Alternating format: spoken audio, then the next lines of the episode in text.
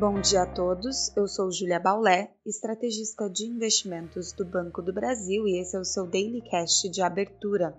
Hoje é terça-feira, dia 31 de maio de 2022 e amanhã é negativa para as bolsas globais, com treasuries em alta após dado pressionado de inflação na zona do euro.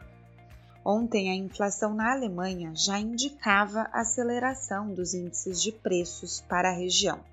O CPI da zona do euro, divulgado há pouco, superou as expectativas para o mês de maio e renovou seu nível recorde, atingindo 8,1% no acumulado de 12 meses. A preocupação com os níveis de preços também se estende às novas decisões sobre o petróleo na região.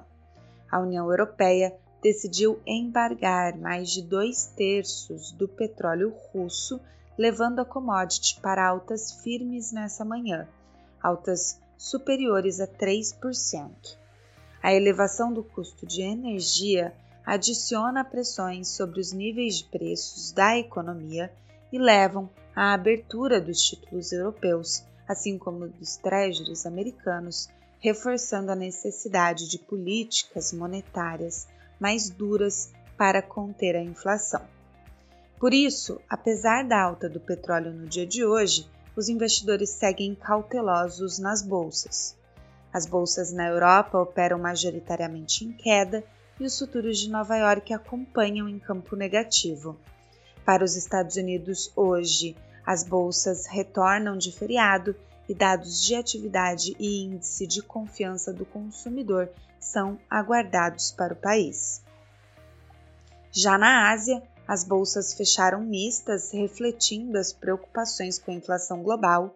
Apesar desse receio, são positivas as notícias vindas da China, que reabriu parcialmente algumas cidades, como Pequim e Xangai, e teve os dados do PMI industrial divulgados nessa manhã, com avanços acima do esperado.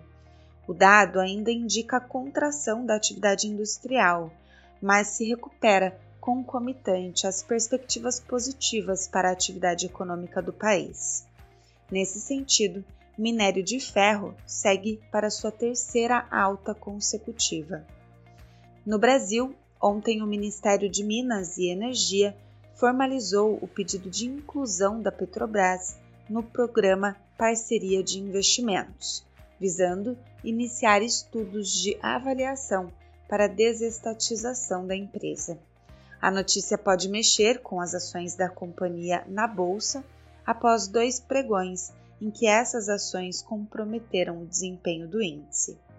Ainda é importante acompanhar a audiência pública na Câmara com a participação do presidente do Banco Central, que falará sobre inflação e juros. Portanto, para hoje, o ambiente de cautela global e o noticiário envolvendo a Petrobras são os principais pontos de influência para o Ibovespa na abertura.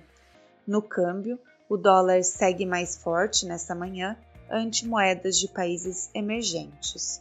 Já a curva de juros, que abriu ontem, olha para a fala do presidente do Banco Central enquanto os treasuries lá fora seguem abrindo e o Tesouro faz leilão de LFT e NTNB. Ficamos por aqui, um bom dia a todos e até a próxima!